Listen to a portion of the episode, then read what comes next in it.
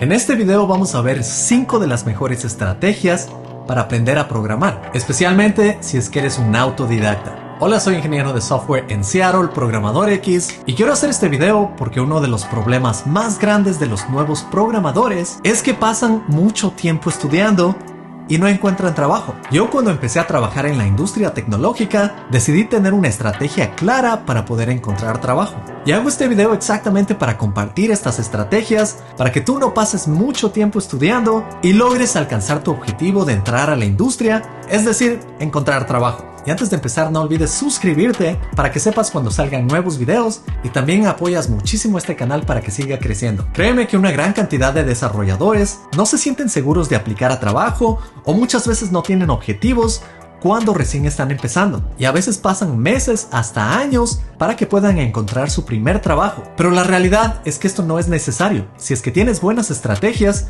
tú ya puedes estar trabajando en este campo e incluso puedes estar ganando dinero mientras aprendes. Así que con esto lo que te quiero decir es que para optimizar al máximo, aprender a programar y encontrar un trabajo, necesitas una estrategia. Así que veamos 5 de estas y de corazón te recomiendo que las sigas porque son estrategias probadas, dan resultados y así vas a optimizar muchísimo tu tiempo en lugar de pasar meses o años estudiando sin encontrar trabajo. La primera estrategia es encontrar ese punto exacto entre aprender de forma pasiva y aprender de forma activa. Así que déjame recordarte qué significa esto. Cuando tú estudias de manera pasiva, por ejemplo cuando lees un libro, cuando ves videos o cuando tomas uno que otro tutorial, tú estás aprendiendo de forma pasiva. Por supuesto, hay muchísimo aprendizaje en estos libros, en estos videos, pero tú en este caso solo estás consumiendo este contenido. El otro enfoque de aprender es el enfoque activo. Y aquí es donde usas tus propias manos. Por ejemplo, te sientas en un computador, utilizas el teclado, escribes el código tú mismo, creas proyectos, tal vez unos proyectos simples, después unos más complejos. Incluso puedes hacer el clon de una app famosa, como por ejemplo Instagram, o también puedes resolver diferentes problemas, por ejemplo algoritmos de ordenamiento, crear pequeños videojuegos o resolver problemas más complejos como el algoritmo de Dijkstra. Y no es que un enfoque sea mejor que otro. Aquí lo que debes saber es que si estás haciendo 100% del un enfoque, por ejemplo estudiar solo activamente,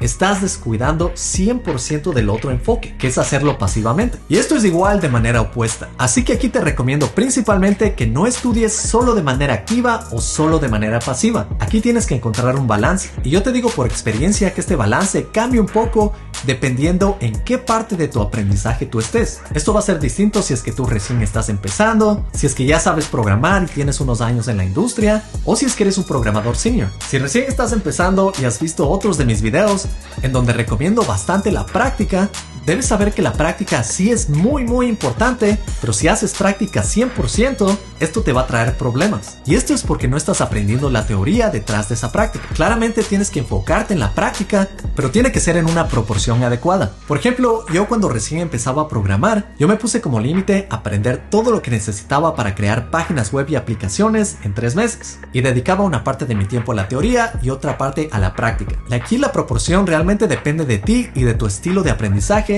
pero lo que te recomiendo es que dediques un poco más a teoría que a la práctica. La proporción adecuada puede ser tal vez de 2 a 1, es decir, por cada 2 horas de teoría puedes hacer una hora práctica. De esta manera tú vas a aprender y tú vas a aplicar estos conceptos en un proyecto práctico, ya que los dos van de la mano. Como te digo, esto también depende de cada persona y tienes que ver cuál es la cantidad exacta que funciona para ti. Por ejemplo, si estás aprendiendo HTML, Puedes pasar unas dos horas aprendiendo sobre etiquetas de HTML para formatos y después puedes dedicar una hora a crear un currículum en HTML utilizando los formatos que aprendiste. Y esto lo sugiero cuando recién estás empezando, ya que he visto casos de personas que hacen completamente lo opuesto. Yo tenía un amigo que solo se dedicaba a la parte práctica y lo interesante es que él lograba construir proyectos simples, pero llegaba a un punto en el que no podía pasar de esos proyectos era como que se quedaba atascado. Y yo recuerdo que me pedía ayuda una y otra vez. Y yo le decía, oye, pero tienes que aprender estos conceptos básicos. Y a veces él no sabía estos conceptos básicos.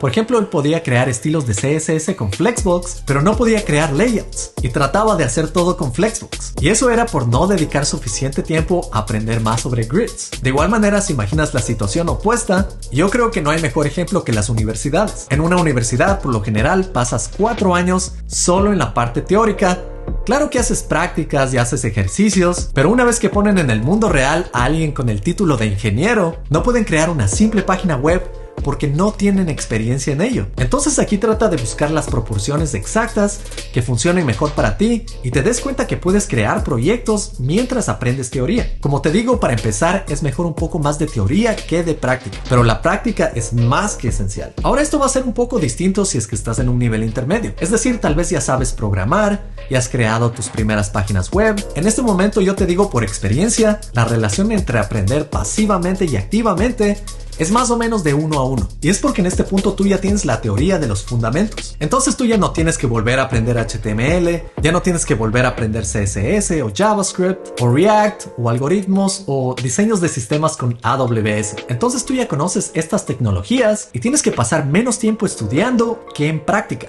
Claro que todavía tienes que dedicar tiempo a la parte teórica, porque en cualquier proyecto vas a encontrar nuevas librerías, nuevos frameworks o nuevas formas de crear un proyecto. Entonces en ese caso puedes pasar cierto tiempo aprendiendo estas nuevas tecnologías, incluso refrescando tu conocimiento, pero vas a pasar bastante tiempo creando proyectos. Yo diría que estuve en esta etapa entre mi primer año y mi tercer año de carrera. Ahora obviamente va a llegar un punto en el que ya conoces demasiado bien estas tecnologías, incluso estás en el trabajo enseñando a otros o ya has creado demasiados proyectos. En este momento se puede decir que ya eres profesional en tu carrera y vas a ver que cuando llegues a ese punto ya no tienes que dedicar tanto tiempo a la teoría. Una relación buena entre estudio pasivo y activo en esta etapa es tal vez una hora de estudio y tal vez unas 3 o 4 horas de crear proyectos. Y si te preguntas por qué una hora de estudio si es que ya eres un profesional, y es porque estás en la industria tecnológica. En esta industria el aprendizaje nunca termina. Es más, llega un punto en el que hay tantas tecnologías que se están desarrollando y salen todos los días, que es a veces hasta difícil mantenerse al día. Por ejemplo, tan solo en este año empezamos con ChatGPT, también una revolución con tecnología de inteligencia artificial, y tan solo en esta semana ya estamos hablando de un nuevo runtime para JavaScript, que se llama Bun que sí te recomiendo que vayas a revisarlo porque parece ser muchísimo más rápido que Node.js y realiza muchísimas funcionalidades en un solo lugar, desde permitir utilizar TypeScript hasta empacar tus proyectos y muchas otras cosas más, pero este no es un video de Bun. Pero es un ejemplo para que sepas que incluso después de años de carrera, el aprendizaje no para. Simplemente cambia la proporción en tu tipo de aprendizaje. Ahora otra estrategia es aplicar espacios durante tu aprendizaje. Y si has visto mi video de cuánto tiempo deberías dedicar a estudiar, tal vez sepas que mis tres meses de aprendizaje, cuando recién estaba empezando, yo dedicaba más o menos unas 16 horas diarias. Y yo sé, esto suena exagerado y a veces incluso he visto comentarios que me dicen que eso es imposible, pero en ese video yo explico más a detalle cómo yo dividía esas horas. Porque sí es posible estudiar 16 horas al día, pero tiene que ser de una manera que funcione contigo. Por ejemplo, ver un curso de 16 horas en un día sería completamente agotador y eso no era lo que yo hacía cuando empecé. Es más, no hubiera sido para nada inteligente hacer eso porque ver 16 horas seguidas de un curso, además de que te agota, yo después de dos horas de ver un curso ya me siento agotado. Entonces yo que tenía la suerte de tener el tiempo libre en ese tiempo, porque en ese tiempo dejé mi trabajo, estaba trabajando en un proyecto para Google, trabajaba en sistemas de información geográfica y no como programador. Así que tuve tres meses para dedicarme 100% solo a estudiar. Así que con este ejemplo te puedo decir que tú puedes tomar este curso de 16 horas y simplemente dividirlo en los días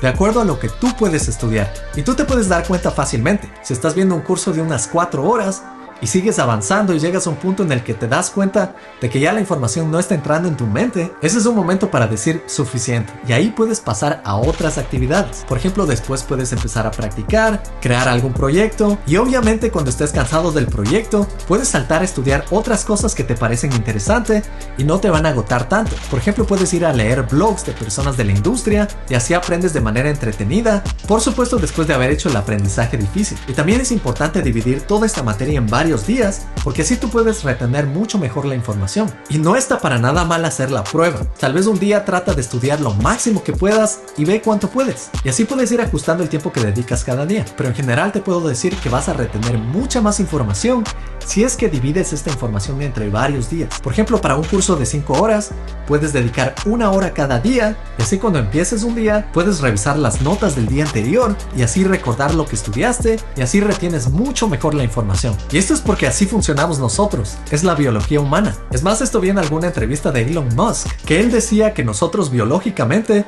estamos tratando de olvidar todo lo que podemos. La mente humana está tratando de librarse de todo lo posible, porque tú no quieres mantener información en tu cerebro que no vas a utilizar. Entonces tú tienes que buscar las maneras de obligarle a tu mente a que recuerde todos estos conceptos. Y la única manera de obligar a una mente que trata de desecharse de todo porque no lo ve útil es convirtiendo a todo esto en algo útil. ¿Cómo conviertes esta materia en algo útil? Simplemente revisándola todos los días y así le estás diciendo a tu mente, sabes, esto es algo muy importante, no lo olvides. Y lo refuerzas así cada día con estudio pasivo y estudio activo y va a estar ahí detrás de tu mente para cualquier proyecto en un futuro. Ahora otra estrategia para aprender eficientemente es enseñar estos conceptos, porque tú solo puedes demostrar si sabes algo explicándolo. Si no lo puedes explicar, esto demuestra que tú todavía no entiendes los conceptos completamente. Así que, ¿cómo puedes hacer esto cuando estás aprendiendo? Realmente hay muchísimas formas. Puedes escribir notas, obviamente. Es más, te invito a ver este video de cómo tomar notas, que estoy seguro que te va a ayudar muchísimo. También puedes escribir blogs de tecnología con todo lo que has aprendido. Y si no tienes mucha vergüenza, incluso puedes grabar videos y publicarlos en redes. También puedes ir a lugares como Reddit o Stack Overflow puedes ayudar a otras personas que tengan preguntas. Incluso algo que se me ocurre en este momento es que podrías ir a los comentarios en este video o en otros de mis videos y hay muchas personas que hacen preguntas técnicas que a veces yo por tiempo no he podido responder y esa puede ser una gran oportunidad para ti para ayudar a otras personas porque explicando a otros refuerzas tu aprendizaje. Como hice esto yo cuando estaba empezando, yo tenía amigos que querían ser programadores cuando yo empecé y nosotros hablábamos de programación. Entonces yo estudiaba ciertos conceptos, me reunía con mis amigos y juntos tratábamos de resolver un algoritmo o un proyecto y ese era el momento perfecto para mí para enseñar cualquier cosa que yo sabía y mis amigos no sabían. Y así practiqué muchísimo. Es más, si es que eres uno de mis estudiantes en Academia X, en donde enseño todo lo que he aprendido como programador hasta el día de hoy para trabajar en la industria tecnológica, en proyectos para Google, Nintendo, hasta trabajar como ingeniero en Amazon y también viajar un año por todo el mundo como programador nómada, puedes ir a la sección de comunidad y tengo decenas de estudiantes que hacen preguntas técnicas. Ese es un lugar perfecto para revisar esas preguntas, aprender sobre un tema y volverte incluso más experto. Así que trata de aprovechar cada oportunidad de aprendizaje. Yo hago lo mismo hasta hoy en día. Cada video para mí es una oportunidad para aprender más. Y asimismo yo hago mi investigación, reviso diferentes fuentes y así puedo crear estos videos, que es una colección de mi experiencia de 10 años junto con nuevo aprendizaje. Ahora aquí tengo otra estrategia para ti. ¿Has notado que cuando estás aprendiendo una nueva tecnología y viendo un curso, de pronto sale una palabra o un concepto que nunca has escuchado? Lo que tendemos a hacer en esos momentos es parar el video e ir a buscar ese concepto. Y creo que eso está bien para acrónimos, para palabras simples, pero hay veces que encuentras conceptos más complejos en un video, como por ejemplo alguien te empieza a hablar de closures. Y si es que tú paras el video y te vas a estudiar closures en ese momento, tú estás poniendo una pausa en tu aprendizaje para aprender algo distinto y todo esto toma bastante energía. Y esto suele pasar varias veces durante un curso. Así que aquí viene esta estrategia especial. Trata de no parar los cursos para aprender otros conceptos que pueden ser bastante complejos, porque esto va a parar tu avance en el curso. Y tú quieres seguir aprendiendo lo del curso sin que tengas muchas pausas. Entonces para ser más eficiente aquí, lo que puedes hacer es tener tus notas al lado tuyo y ahí poner cualquier concepto que no entiendas Y esto déjalo para el final. A menos que sea crucial para el curso, muchas veces no tienes que aprenderlo todo. Y eso me ha pasado a mí muchas veces. Es más, te puede estar pasando a ti con este video. Acabas de ver que mencioné closures y tal vez estás pensando, ah, voy a ver qué es closures. Y vas y pasas investigando lo que es closures. Felicitaciones, has aprendido más, pero regresas al video y pierdes un poco el hilo no sabes exactamente lo que estabas haciendo, pero si lo pones en notas y una vez que termines tu curso o termines el video, así vas a completar una tarea eficientemente y después puedes aprender estas partes que son secundarias. Ahora, otra estrategia que no he de parar de repetir en este canal es que tienes que saber descansar, porque si no descansas y no te recuperas, tu mente va a estar muy agotada para seguir aprendiendo nuevos conceptos. Y realmente hay estudios sobre esto. Te cuento que yo en mi primer año de programación trabajé en una consultoría y realicé un trabajo para Plaza Sésamo que era en conjunto con The National Sleep Foundation, es decir, la Fundación del Sueño de los Estados Unidos. Y ellos tienen estudios y ahí yo aprendí muchísimo sobre cuánto tiempo tienes que dormir. Y sí te recomiendo ver ese recurso porque ahí aprendes que a diferentes edades la biología humana pide diferentes horas de dormir. En mi edad, de los 30 a los 40, se suele dormir alrededor de 7 horas. Después en la vida se duerme un poco menos. Pero lo interesante es que si tú duermes menos, hay estudios que demuestran que tú rindes menos en exámenes y en general si es que das una prueba de coeficiente intelectual, vas a rendir mucho peor. De la misma manera, si duermes más de lo que deberías, vas a estar en un estado somnoliento durante todo el día. Es decir, si duermes mucho como un oso invernando, vas a sentirte como borracho todo el siguiente día. Entonces aquí tienes que dormir lo suficiente, ya que el sueño también ayuda a que tú memorices todos esos conceptos. Y también de la mano de esto, viene salir a hacer ejercicio, tomarte días libres, que esto es algo demasiado importante. Y así le das a tu mente un respiro, y aunque parezca que necesitas estudiar muchas más horas para aprender, realmente el aprendizaje es más eficiente si te tomas descansos. Es como un corredor de carrera. Si tú le tienes al corredor de carrera corriendo todos los días sin parar por días, el corazón de esa persona va a estallar. Pero las personas que hacen maratones o distancias largas tienen que tomarse sus descansos para poder rendir mejor. Y obviamente si tú eres una persona que dice, yo no quiero tomarme mucho descanso, yo te entiendo porque yo también soy un poco trabajólico. A veces digo, solo quiero estudiar, solo quiero aprender, solo quiero hacer proyectos.